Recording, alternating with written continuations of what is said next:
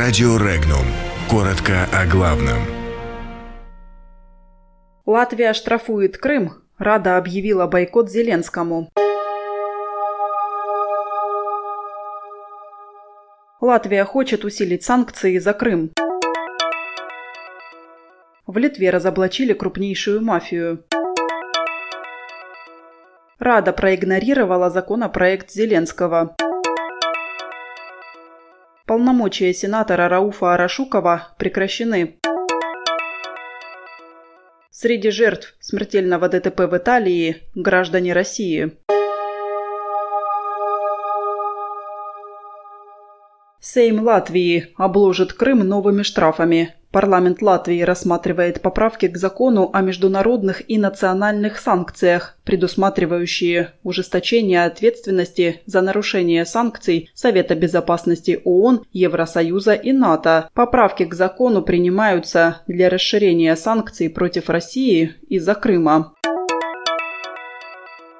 Полиция Литвы объявила об окончании операции по разоблачению одной из крупнейших преступных группировок всего Евросоюза. Установлено, что связанная между собой сеть преступников занималась контрабандой, наркоторговлей, они причастны к ряду убийств, а за время деятельности было отмыто порядка 600 миллионов евро. Всего произведено 22 задержания, не только в Литве, но и в Польше, Испании, Эстонии и Великобритании.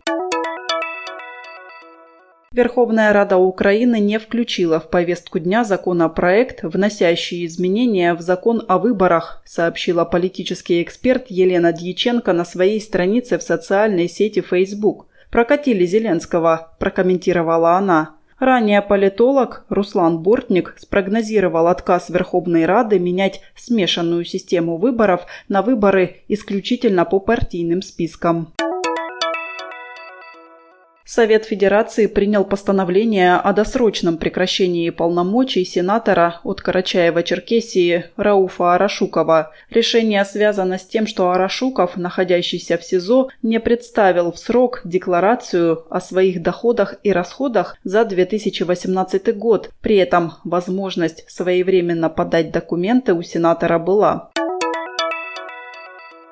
В Италии в результате ДТП с участием пассажирского автобуса погиб один и пострадали около 10 граждан России. На момент трагедии в автобусе находились около 60 человек. Подробности читайте на сайте Regnum.ru.